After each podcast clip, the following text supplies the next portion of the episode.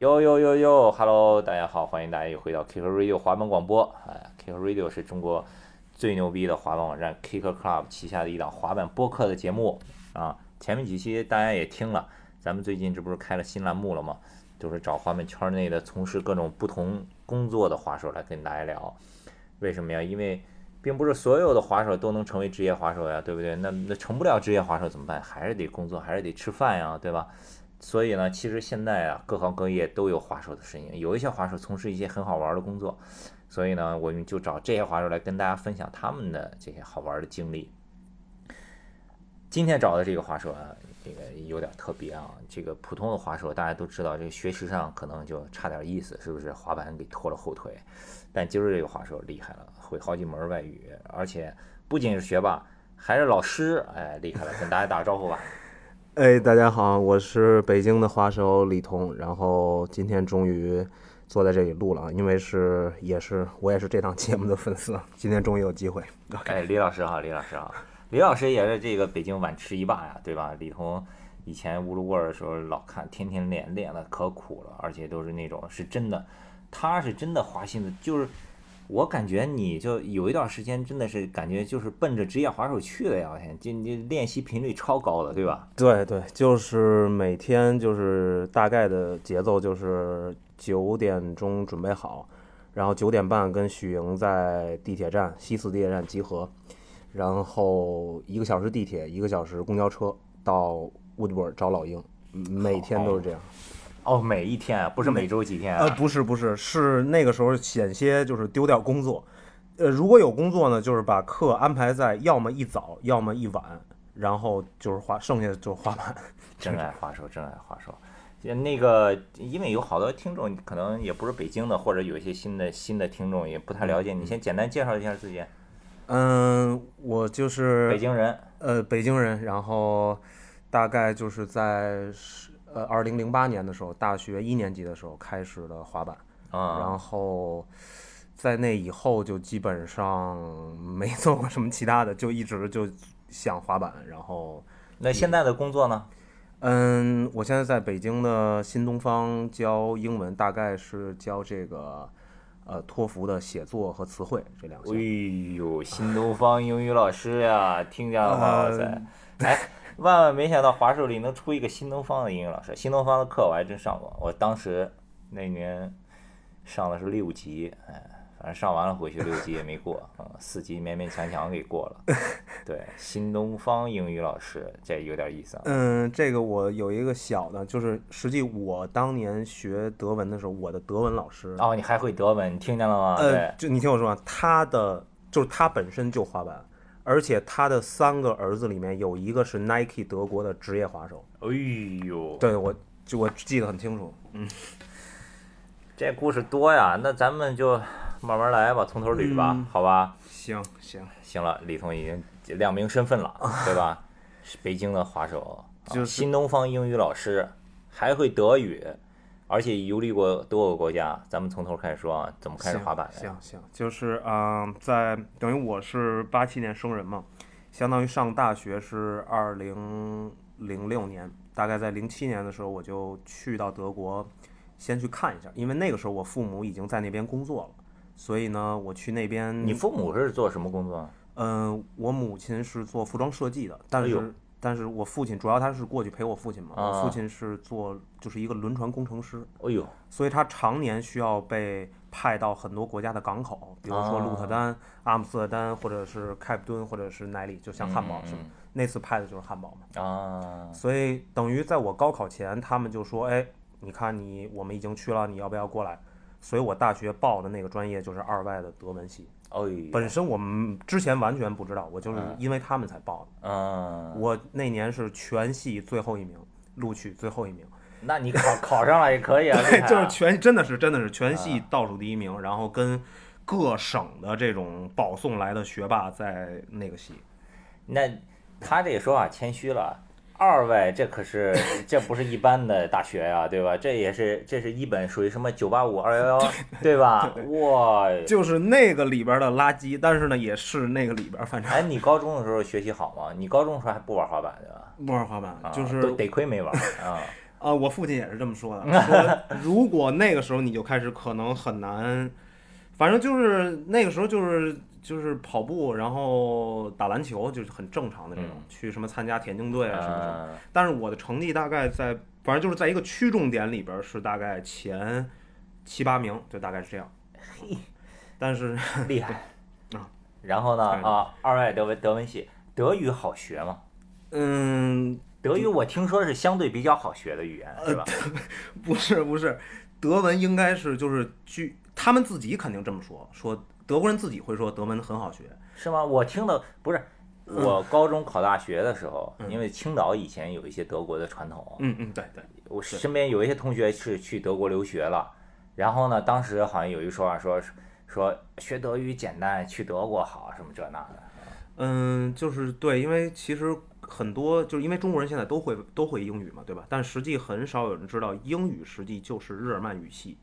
嗯，嗯，那么比如不是拉说，丁语系吗？还不是？呃，英语是完完全全的日耳曼语系，哦，而且它之前英国的这个人种在字典里叫昂格鲁萨克森人。嗯他们是在内部的部族战争失败，向北渡过英吉利。他们本来就在德意志城邦的一个部分，哎呦他，老师开始上课了， 听好。所以所以呢，实际上，比如说你英文上你念 nation，他念 nation，但实际上写出来那六个字母是一模一样的，他也写 n a t i o n，只不过他念 nation。哦比如你你你说 international，他念 international，但实际写出来是一模一样的。哦对，包括嗯。啊，怪不得说好学，可能就是因为这个，你拼写可能对就对好好记一对，点。其实类似于可能比如说日语当中也有一些汉字，但是他念的时候他不念汉字，他念汉字，嗯但是写出来是一模一样的。对对，不是，这我一开始问你怎么开始滑板的，怎么就聊到什么 什么什么？我可能职业病 职业病犯来了。来 OK 来继续 OK OK OK，嗯，大概是在零七年我去看我父母的过程当中，他们说，哎，你先去看看你的大学是什么样子，然后我去上学的路上哈，就是有一个必经之路上有一个水泥的滑板场，那种滑板场是在德国各地都有的那种很小的那种街心公园性质的。嗯然后我当时骑自行车就看了看，然后我当时可能就觉得挺不可思议的，因为你在 E ESPN 看你也知道哦，这东西是滑板啊，或者什之么前你看过 ESPN 对是吧对对？X Game 什么的。但是你现场看他们从优池飞出来的时候，反正我的感觉就是觉得挺不可思议的。嗯就我说怎么还有人就在大马路上飞呀、怎么这么凶啊？然后呢，但是中国人就是比较害羞嘛，也不敢跟人说什么。但是他们很好客，其中有一个亚特兰大，美国亚特兰大来的一个移民，他叫 Jermaine，他就说，哎，说你是不是也想滑？他就好嘛，他这移民的名字叫德国，行，可以。对对，等于就是我跟他为什么很好，是因为他也不是本地的，所以我们俩就关系很好。那个时候我就记得他反正就能借着油池能飞出来，然后怎么怎么样。嗯，然后我说，哎，我说这个在哪儿买什么的，然后他就给我介绍了一个滑板店，大概就是那么开始的，啊，在二零零。他介绍的是什么？Titos 嗯，就是那个 skate shop 的名字嘛，嗯你说。哎呦，我真的想不起来了，但是有可能是你说的这，但是是因为汉堡一共就没有几个店，好像、啊，就很很少的那种。买了块什么板？呃，那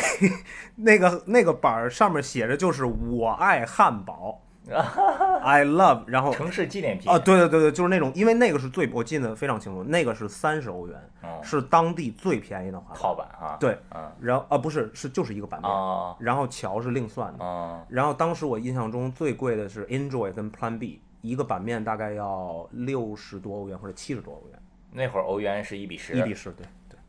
嘿，对，就一个板面。哇哦，所以我报在中国买板儿，然后带过去什么的，啊，然后富裕的就卖给当地的孩子什么，他不们是你不是大学还没毕业吗？你怎么？你然后呢？你在你你在那儿，然后买了第一块板儿，呃对，是这样，就是说，当我借第一个，就是在二外的第一个学期的第一个寒假过去了以后，我在第二个学期、第三个学期已经准备就是转学到汉堡大学了。啊，对对对对，因为父母在那里，所以父母催我要赶紧过去，所以说不要读太久，就赶紧过来就完了。之前的就作废了，没关系，所以我就办了休学了。所以，然后办了休学，大概可能准备考试，大概半年以后，我又到了汉堡，然后就开始彻底的在那里生活，然后滑板，就是这样。哎呦，大学上一半儿跑德国去了。对，但是其实在那你在在在德国也继续上大学对吧？对对从大对，一开始上，呃，从大一重新开始上，对，学什么专业啊？呃，学的是这个呃日耳曼语言文学，实际就是哎德语呦专业， 深了深其实了就是深德语了专业。对，啊，因为不让报别的专业，哦，是吗？对，因为啊德国人说你不能浪费教育资源，你原来学的什么，你到这儿还要学什么。哦，你如果重新选专业，需要考一次他们的高考，哦，你理解我意思吗？比如你要学经济，你需要重新考一次的。哦，我不可能觉得考不过那种。哇，哦对，哇哦，但是 OK，但是实际是是这样啊，就是我因为滑了滑板以后学了大概三到四个学期，然后呃我就知道我肯定毕不了业了，所以实际上我没有毕业啊，实际 实际上没有毕业，对，真的真的，因为德国的那个它是很宽松的进，也我那个州也没有学费，但是你毕需业要很难，嗯，呃爆难爆难，是，毕业率大概只有全班的可能百分之二十几可能。哦，在差不多，而且我那个专业是本硕连读，大概对，这要个是中国和外国很大的不同点，因为我上个星期看那个布隆伯格的自传，那里面提到美国大学本科的毕业率好像是百分之四十几，因为德国人他其实很好理解啊，因为他们从小就是很宽泛的教学和教育。那么他到了十八岁，其实他进入大学，他是满状态开始要加足马力学习，拼命学习。我们是从六岁开始拼命学习，学到十八岁，所以我们在大学里其实放松一下，其实也很符合人的正常的这种，它是反过来的嘛。那你在那儿都怎么个呃滑板的给分享分享吧？在德国那个时候，嗯，当时上学的时候滑板那会儿都是跟跟谁滑呀？嗯、就是，嗯、大概就是我刚才提到那个亚特兰大那个移民，他是一个黑人，叫啊，直那妹，是那是第一个第一个朋朋友对啊对对。然后后来还有一个德国本地的孩子叫 Checky，他是德国 Converse 的 Flow。哎呦，对，然后但是当时他还不是啊，但后来没过几年他就是了。然后我们还写邮件，我还恭喜他来着。嗯，当时他就很有天赋那种，就是我当年十八岁的时候，他可能十五岁，然后因为他也是那种就连高中都不上，天天所以在滑板场我们俩出现频率最高，然后我老见着他，然后他就教我怎么怎么奥利啊，怎么怎么样啊，然后慢慢慢慢就通过他认识了更多不同的人，期间还跟他们去过一次西班牙，嗯，就跟这些德国的滑滑板的人。嗯，然后反正就干各行各业的都有，那种什么卡车司机啊，什么加油站工人什么的。嗯是吧？ 然后大家都请假，然后去了一次西班牙的一次 tour，然后剩下的时间就是，反正就每天就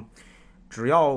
不没有功课的时候，就扎在那滑板场买一个柠檬茶，我记得挺清楚，买一个最便宜的汉堡，然后每天滑到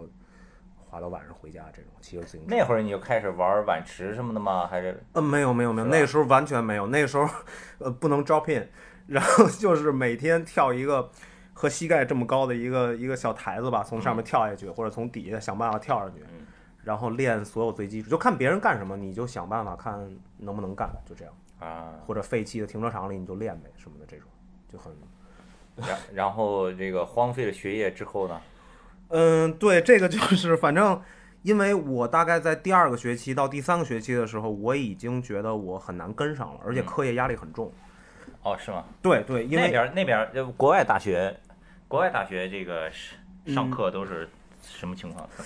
就是反正我简单的说，就是我每天，比如说如果九点八九点有第一节课的话，八点到十点第一节课下课，然后这两个小时我需要就像咱们这样似的，我需要用录音笔先录下来，然后再用两个小时完整的时间先才能听懂。哦，因为一开始去语对言不过关。对嗯对，哪怕到第二个学期，其实我也有百分之三十的内容在课上其实是完全不懂的。那你不懂，你就没法做作业。你没法做作业的话，你作业相当于就要到下午，因为上午的时间你还没消化课上呢，对吧？所以那你还需要拿出一两个小时再把作业做了。作业做完，其实嗯，就你已经很难有任何其他的，就赶紧就冲出去滑板呗，也就是这点事儿。嗯，所以在第二个学期结束的时候，然后就有几门考试就没过，嗯，然后父母呢可能就愤怒了， 就就啊这觉得这刚去语言都不过，这这个很正常啊。对，因为可能那个时候父母也是对我可能寄予厚望，啊，对，你因为爸你爸德语好啊吗？呃他主要是英语，啊然后我妈妈零星的会一点法文，哦呦，因为他们的是就是那个 designer 必须对吧？它有好多词就是哦法文词，因为服装嘛。然后我父亲就是他主要还是英语德，因为德文好多，比如说点菜或者去超市都是我帮他们说啊或者怎么样，这样大概都是。所以后来第三个学期的时候，我就已经很想退学了那个时候，但是我就特别怕我爸妈不同意，所以我那个时候呢想了一个花招儿，我说啊，我说我说爸爸妈妈，我就是很想去这个做这种，就是今天叫 gap year 是吧？哎，对，对吧？对吧？但那个时候呢叫就间隔年，哎，对对对，那个时候呢，就是觉得能去一个远离父母的地儿呢，能哎，既能自己生活，又能无忧无虑的滑板，就很开心。然后呢，我就选择了，但是也得父母掏钱，因为对吧？要不你没钱。就是呃，让父母掏了一个机票，做了一个申请，去了俄罗斯的一个小镇，叫伊热夫斯克 （Iravsk），大概在北纬五十八度，是俄罗斯西边还是东边？俄罗斯的中间，哦，在喀山的边儿上，哦，在喀山的中间不是挺荒的地儿，对吧？嗯对对对对对对，等于它在伏尔加河的中游是好像是前苏联的一个肉蛋奶加工基地，哦，那个城市总共人口不超过三十万。那你怎么选的这地儿？怎么知道的这地儿？嗯，当时就是学校里他会有人来，就是因为你申请了嘛，他会有人帮帮你来做成这个事情，他会帮你联系所有的。嗯啊，其中有几个选项，我印象中除了那个以外，还有一个是去埃及做护工。嘿呦，对对，因为他们好多那种 nurse 实际是指的可以是男的，啊，对对是对对是，对吧？对吧？嗯。然后呢，结果幸亏没去，因为第二年好像叙利亚就打仗了，好像哦呦幸亏这就是对吧？一零九年、一零年嘛。然后还有一个是去印度，反正就这三个选。嗯，俄罗斯率先就说，哎，说这个孩子他会一点德语的话，他能不能用德文教中国文化？然后人家就问我说，哎，行不行？我肯定说行啊， 那我肯定说行，对吧？因为我实际是想躲避父母啊，所以呢，对吧？就就申请就很很顺利嘛，然后就大概又去那边待了五六个月吧，去教了吗？德语教中国文化呃，吗，德语 教中国文化，对。 行吗？行吗？能呃，就反正因为是这样，其实我觉得今天中国也有很多这种情况，就是好多初中、高中他会请这种日韩的外教，嗯每个班一周就一节课那种，他就是教你最简单的，比如说，嗯、你最喜欢的颜色，然后韩国的货币什么样子，然后我们国家大概有哪几个领袖，然后我们大概是对多少人、多少领土，就是这就种。干这个啊？对对对，对就是很简单的，因为我实际派到的是七到九年级那个部分。哦。对，就是每周换一个学校，每周换一个学校，但你教的内容就是这些东西。那在一个俄罗斯中部那么荒的地儿，无聊吗？待一待待那么嗯，对，就是带滑板 了，带滑板了，带滑那儿有滑板的吗？呃，这个是我最想说的啊，就是说，因为我看到很多今天有很多这种，就是说大家对器材越来越怎么怎么样啊，嗯，但实际上那个情况是非常，他们当地的气候在那个月大概是白天是零下五六度，因为有太阳就零下五六度嘛，晚上大概是零下二十多到三十这样。 Holy，对，所以呢，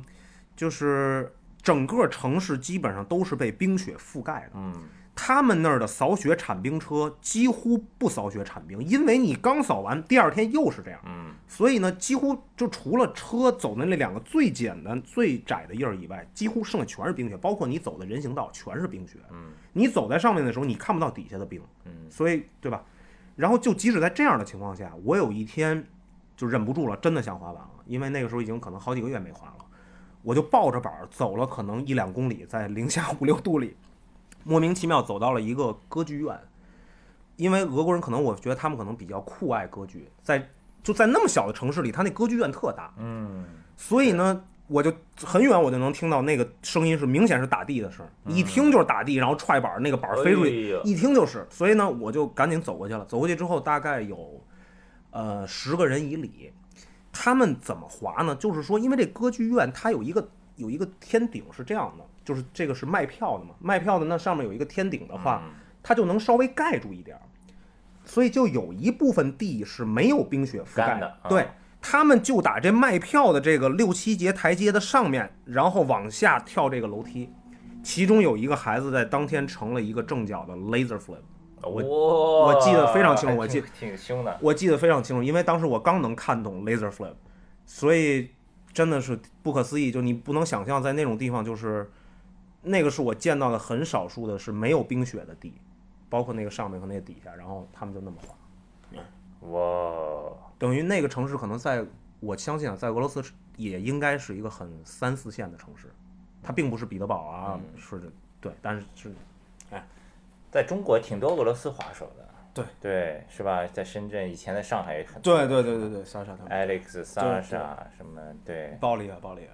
d 他 i 们 m a r 什么这些，对，蛮多的，都挺凶的，挺挺能吃苦的啊。对，所以其实我觉得气候啊、器材啊，很多时候，如果你真的看到一些其他地方人是怎么在追求这个东西的时候，你不会想那么多了，因为他们真的是，那是他们所有的能够滑的，对吧？你在那待了多长时间？待了呃，五个多月，五个多月。然后期间反正就是用零用钱去旅行嘛，比如去喀山、呃彼得堡、莫斯科，然后剩下的时间就是因为它是这样，它提供其实类似于今天沙发客那种，就是嗯它提供给你一个沙发，然后它提供给你一个饮食，嗯因为在学校里你能在学校里跟老师一起吃饭，嗯哦，还吃的还挺好的，所以就把就其实也花不了什么钱，然后呃旅行，但是几乎没法滑板，因为真的是气候太恶劣了，嗯，而且膝盖就是有一次伤就跟那个有很大关系，因为哦冻的时间太长了。哦，对，因为我当时也不懂，去的时候你想俄罗斯一般大家都夏天去，我那时候可能一月份去的吧哎，呦等于 一月份，然后回来的时候正好是人家要好了，但是我已经要回去了，对，明知山有虎，偏向虎山行。嗯， 哎就然后完了以后又回德国了。嗯，完了以后就是我彻底的觉得我可能真的就是想滑板，嗯，我也不知道什么什么正不正经，因为当时对吧，那个孩子嘛，你也不知道那呃之后职业是什么样的，但是你就是想，我就跟我父母说，我说我也没想好要干什么，但是我就是想跟这个东西在一起。我说呢，我会尽量的做得好一点，然后我爸妈挺民主的，我我挺很感谢他们，直到今天啊，因为他们只有一个要求，就是他说李彤。你随便滑，这都没关系。然后受伤了呢，不要找我们，对吧？你自己买单，你自己想清楚，这是第一个。第二个就是最重要的是，绝对不许吸毒。啊，他说你只要不吸毒，怎么都行。我说好，没问题。嗯，哎，就这样。因为实际上在德国的滑板场确实有一部分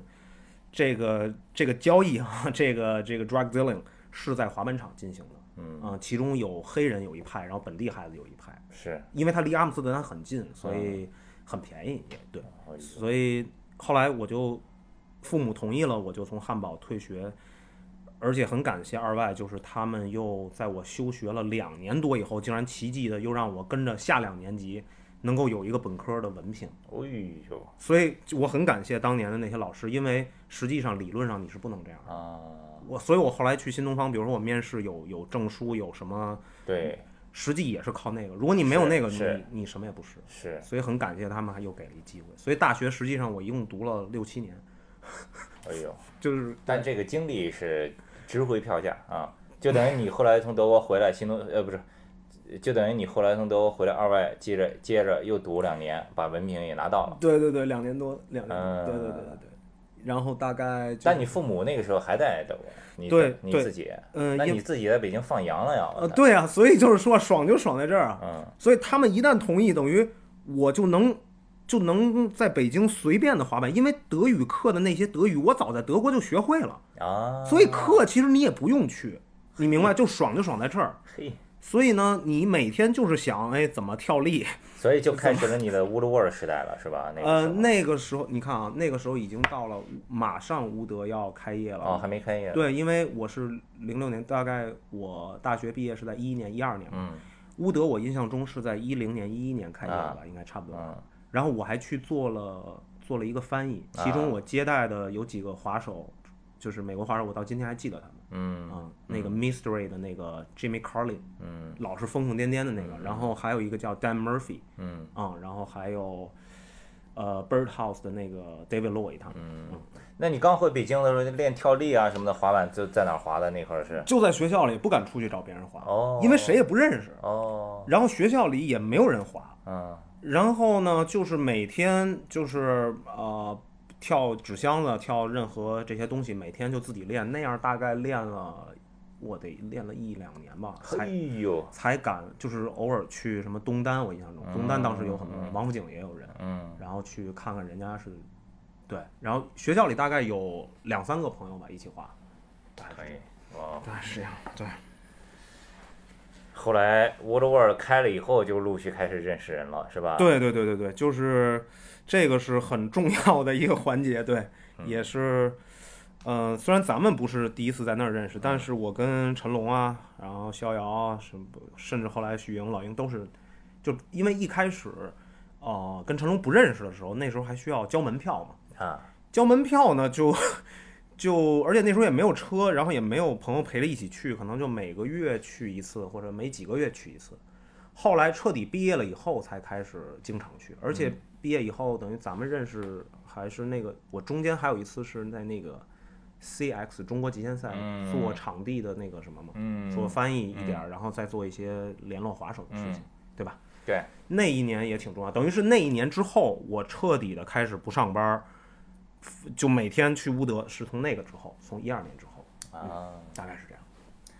好了，这就开始那去了 Woodward 以后，就开始什么 mini wrap 湖面儿，对就是什么对碗池玩起来了，对吧？认识他们以后嘛，认识他们以后开始玩起来了。然后，那你这个呃新东方这个是怎么回事？后来怎么回又回当老师去了？嗯，对，咱们已经等于前半段说完了上学的嘛，就是中国上学、德国上学，去俄罗斯教书，彻底从二外毕业，大概是在一一年底、一二年了，已经等于大学上了六六年多嘛。然后毕了业以后呢，马上你终于好日子到头了呀，然后父母就会继续问你啊，说你要干什么呀？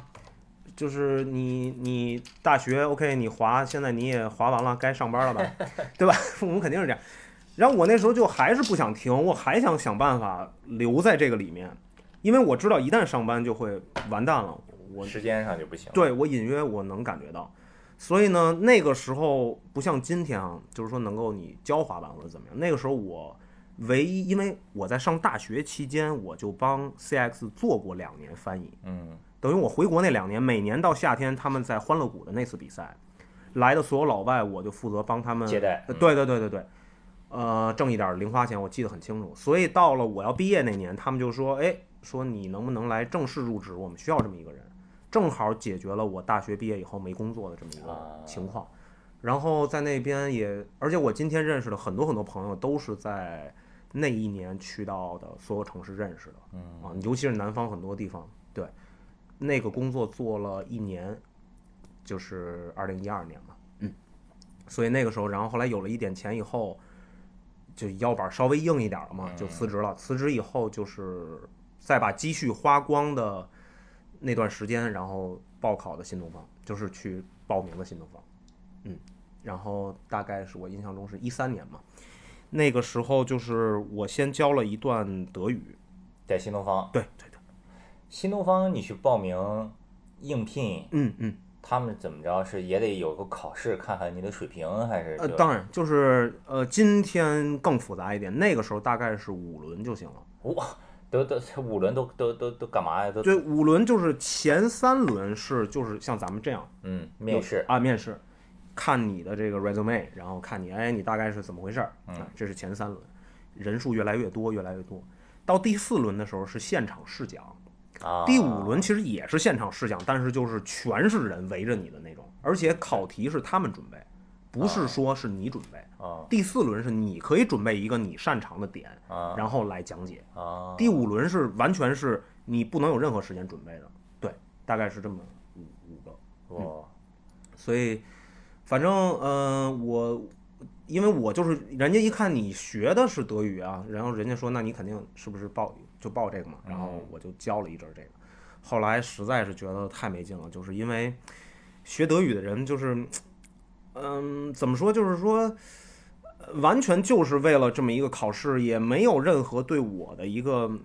就是没有什么自我满足吧，可能是这样。而且包括无论是收入各个方面，我都有点儿觉得不是很顺心哈。哎，不是说新东方老师待遇很高的吗？ 对对，但是那个是你要在几年以后，哦，因为你的课时费就是学生报名的这个钱，它跟你怎么划分，跟你的从业的年头是有关系的。哦，你从业的第一年，其实你是不能拿走很多部分的，哦你只能拿走这个整个课时费的某一部分，很小的一部分。随着你年头越来越多，它会越来越高，而且你本身的这个课时费也会越来越高。嗯，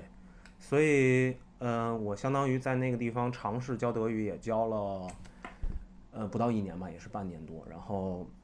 呃那个时候还比较松散，因为那个时候新东方还不是完全上市这么一个状态，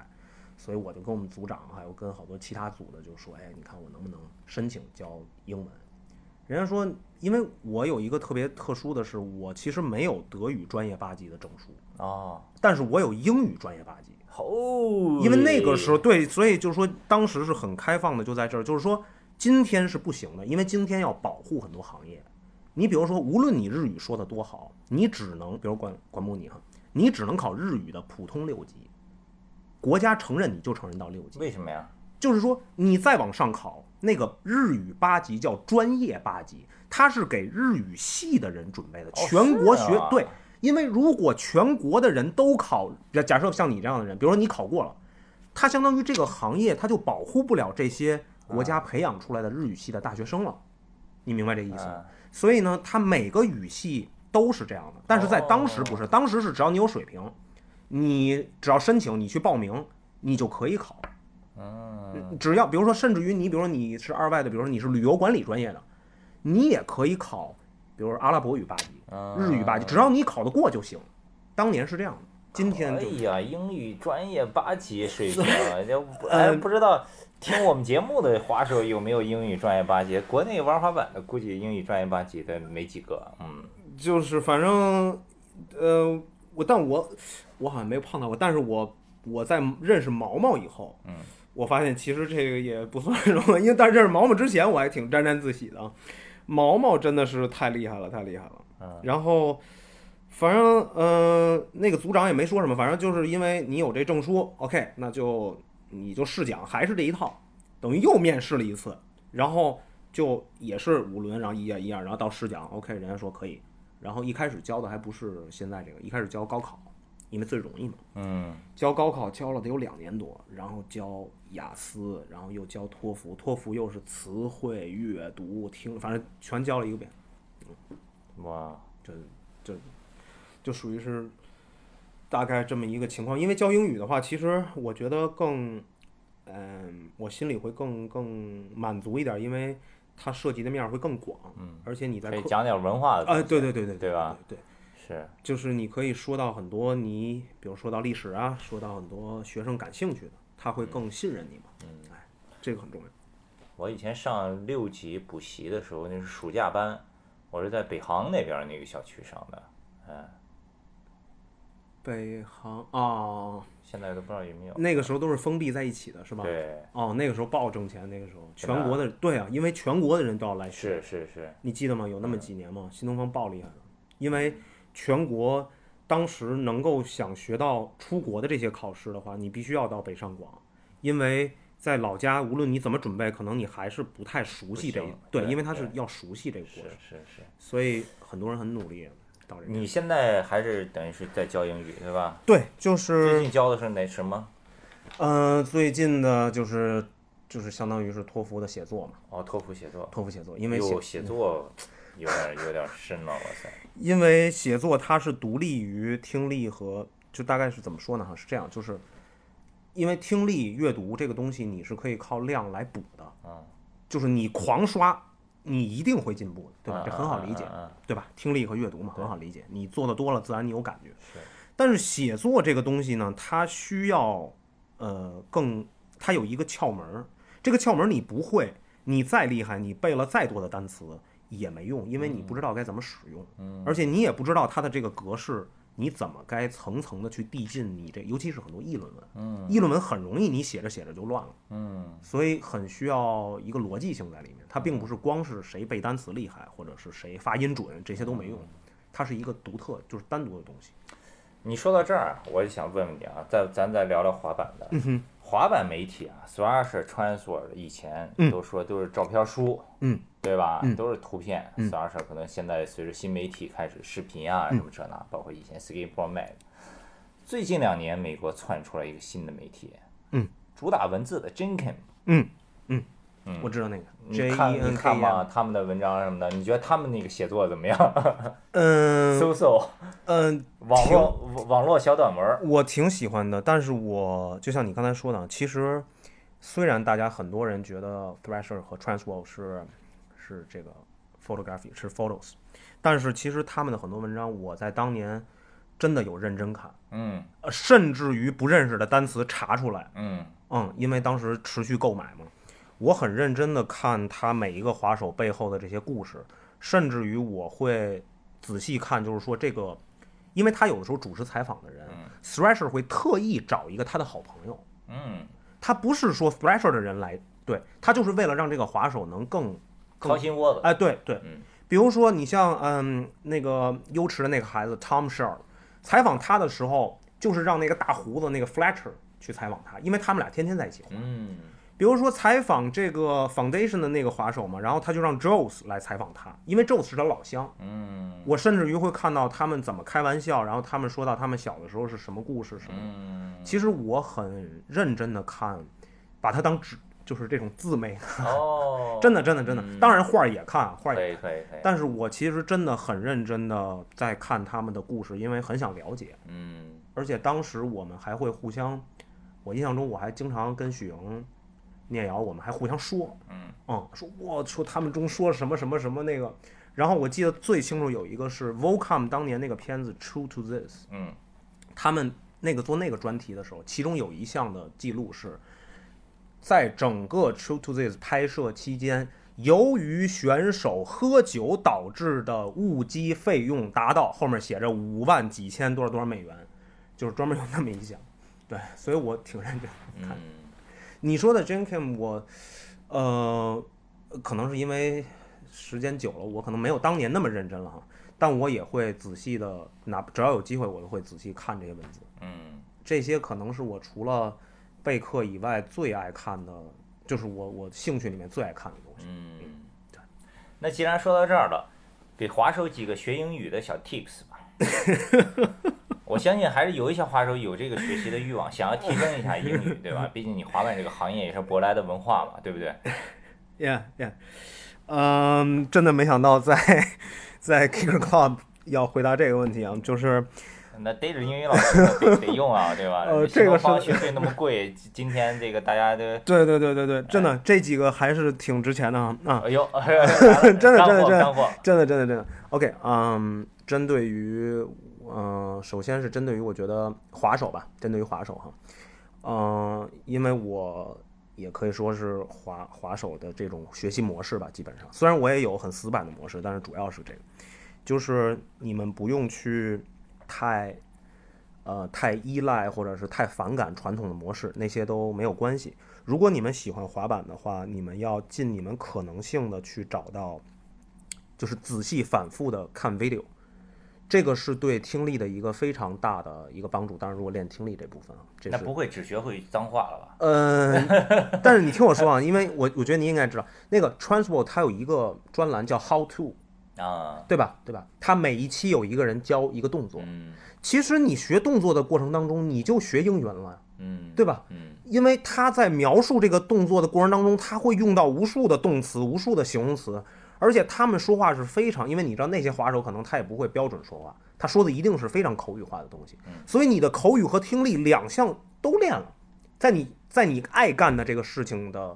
这个过程当中你就干了，嗯你其实没必要去什么反感背书，因为你完全没必要背书，对于滑手来说，嗯嗯而且也许你得到的这些听力和口语是最最实用的。嗯而且是完全能让别人听得懂的。我其实有一部分发音和呃听力其实也是这么练会的。嗯啊，当然，写作那是另外的事情，但是这个是我觉得，嗯。然后针对于嗯，怎么说，也不是滑手非滑手吧。第二个，我想想啊，嗯。有什么一个就是你说了一个看这个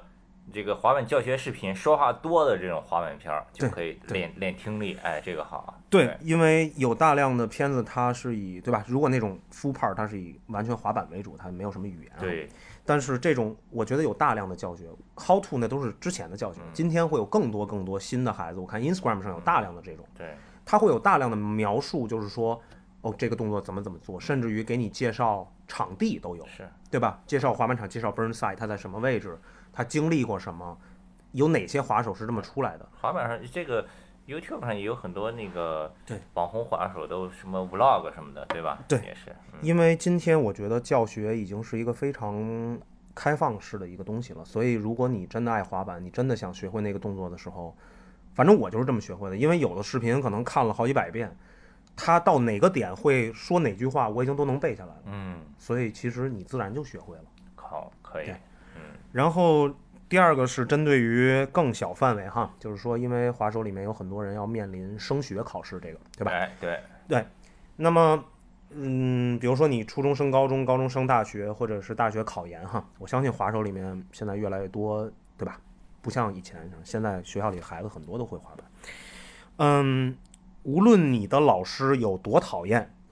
请你都不要先入为主的去厌倦和抵触这个东西，因为英文有非常大美丽的东西是在，嗯，比如说文学，比如说音乐，比如说电影，你总有一款你能学进去的。嗯，那你说，如果就因为你，因为我问过很多学生，他们不学外语就是因为讨厌某某老师，这不傻吗？但是那某某老师可能就是那一年教他，是，那在你的人生当中实际完全不重要，你不用太在意这个东西。嗯，无论是电影，无论是音乐，无论是滑板，它总有一个形式，总有一种荷尔蒙，你会完全进入到那个里面。所以你只要找到这个点，你一定可以做得非常好。当然，应试这部分，呃，也请你们尽量的这个不要太早放弃，因为呃，它会在将来对你有巨大的帮助。那么我就是实际的例子，对吧？嗯对虽然我也做过一些啊 不太好的，但是实际上它真的帮助到了我。但是到那一天已经离我考完学这个学很多年以后了，嗯，所以你并不能以当年的这个眼光就判定这个你是对的，而什么什么是错的。 You never know， You never know，嗯，You never know，真的是这样，真的是这样。所以，嗯、我希望，因为他在这个年龄段，十五、十二到十八，如果你也滑板，然后你正处在这种升学考试的压力当中，我相信你靠某一个兴趣，然后拼命的去，呃，去读懂这个兴趣的过程当中，你就真的可以，因为今天英语已经不再是英国人的语言了。它是所有范围内你想获取知识的一个途径，一个非常就是手段嘛。其实是的，无论你喜欢什么，你都会用到这个东西，音乐啊，对吧？电影都会这样。所以，一方面你可以陶冶自己的情操，其实你就在做自己喜欢的事情；一方面，在补习的过程当中，稍稍的尊重一下语法，这会相信我，这会在将来帮你省去很多钱和很多精力。嗯，啊，真的真的，无论是钱和精力，都会省下很多。好，新东方滑板英语老师就的提这两个。个建议吧，就提这两个建议，主要都是兴趣嘛，这种。你现在上班是怎么？我我记得你跟我说每周就上两 天，对，嗯，大概就是在周二，嗯、周二的下午，所以周二就不能滑板了。周二就是简单的跳跳力，然后大概在三点多就要离开滑板场去教学，大概课是从五点开始到七点结束。嗯，这是一个就是我说的这个托福的写作课啊、这是一个，还有一个是在周六周日的呃中午有一个两天都是有一个小时的一个教一个小朋友的课。哦，嗯，那个小朋友就不涉及这些了，他是，呃，本身他也是一个滑手，哦，本身他也是一个滑手，是滑的还挺好的，在哦也在老在园里滑哦上。哦，然后我就教他一些基础的，就是大概小学四五年级的这些课本的东西，可以，就这一三节课，对，大概剩下时哦间就都你可以，所以很感激，就是，嗯，到这个年龄了还能每天跟滑板在一起，其实挺开心的。真好，你这工作也好，这个有充足的时间可以滑板，嗯，因为这就是我的目的，嗯我我当年选择这个职业，我的预谋就是这样，嗯就是我在最、呃、怎么说最穷困潦倒的时候，我就因为你工作你就没法滑，你滑你就没有钱生活，对吧？那么我当时就最大的问题就是，只要找到一个中间的点，无论他给我多少钱，我都认了。我小的时候下定决心的时候也是这样的，甚至于我还想过，就是说，哪怕他将来让我失去更多，只要能找到中间的这个点，我就我就同意，就这样。所以今天其实是完成了当年的目标，其实我觉得还是心里有底，对吧？两门外语，英语八级，哎，这个是最基本的，可以的。就比较幸运，比较幸运。比较幸运可以。比较难忘的事儿，一个是比如咱俩认识，这是一个事儿哈，嗯还有一个就是全运会那年，其实比较难忘。哦，对，对，全运会那哎，次，对了，李彤还参加过全运因会，为那是唯一一次有名次，你知道吗？是因为吧？对，因为在那之前没有碗池比赛，对，就是没有，就是没明有，年全运会估计你也没戏了。呃，也没对对，所以所以很幸运 啊是，很幸运，对吧？历史的机遇，啊哇，太幸运了，就是，呃，也不是之前没有，其实之前我们大家也天天玩儿，但是没有正式的滑板，就是碗池的比赛嘛。然后比皆是，我也没戏，就是 对吧？就是纯划水全程那种，所以那次应该是比较难忘吧，就唯一一次。而且那个事情，我觉得应该对我父母是一个很大的一个鼓励，就是他们从那以后认为，就是说，哎，这个东西竟然还，我天呐，我说你这种垃圾还有国家支持你，我天呐，你还能上什么 C 的？就因为那对吧？那个中央台转播了嘛，哦，所以我的我父母其实不知道，但是我父母的朋友看到见了是吧？哎呦，对，他说：“哎，这不是那个谁吗？”然后就告诉我父母了，所以我父母好像从那以后就对评价的时候好像就缓和了很多。那个是一个我觉得比较，南京全运会，你对是对第几？我是第十嘛啊，就是等于我印象中好像一，我大天呐，好像预赛的时候从早上一直预赛到晚上，三百多个人预赛吧，还是两百多个人，然后取前十五名嘛，我正好是第十五名，进决赛。所以等于又混了两个月，然后对吧？对吧，因为因为那时候可以可以北京队还给点钱嘛，对吧？哟，因为那个时候就就没法教书了嘛，所以还又混了两个月工资，还混吃过到皇粮啊，对，等于混到决赛，然后对 吧比了一第十，最后啊，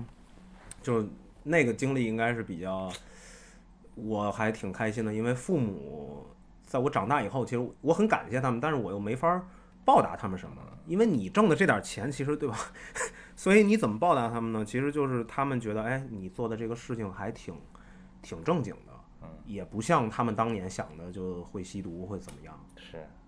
行啊，好像这个李老师给我们上了这小五十分钟的课，大家不知道这个掌握了多少，回去消化消化啊。英语还是得学 呀、对吧？这个希望你们啊，最后再我还再插一个可以吗？就是一个小的点哈。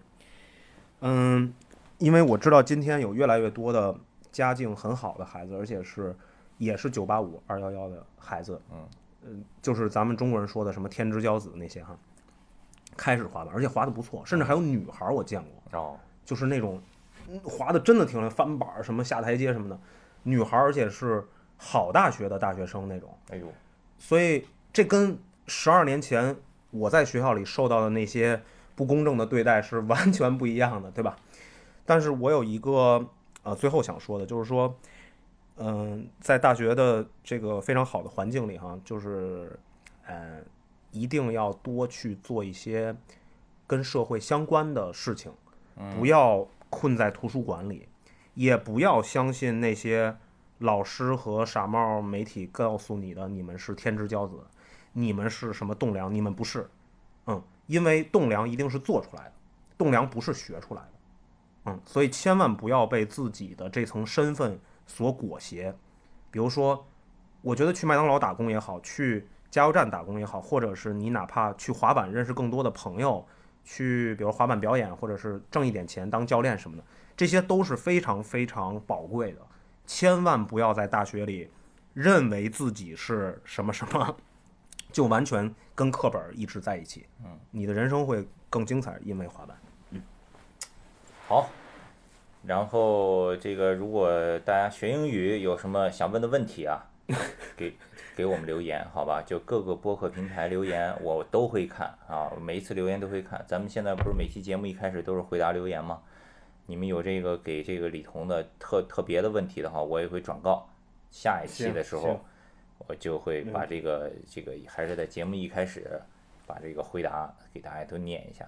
然后呢，也希望大家多多关注我们的这个社交媒体，我们的微博账号是 at kicker club k i c k e r c l u b，以及我们的微信公众号 k c s k k c s k t。每 E 一期节目我们在微信上发的时候，不光是发语音，我们会发一个小的文章里里面会配上一些照片、视频什么的。比如说咱们节目里头聊到了李彤在德国呀滑板呀，对吧？去这个斯俄罗斯玩呀什么的，包括他玩碗池的一些照片，我们都会配在里面，好吧？然后呢，要不今天就先聊到这儿。行，没问题。好，再次感谢李彤这大晚上赶过来，感谢你你们，感谢聊了啊一个小时。所有人收听的人，感谢感谢管木，好好好滑板，好好学习。哎，今儿就到这儿，再见大家。拜拜拜拜。 Yeah.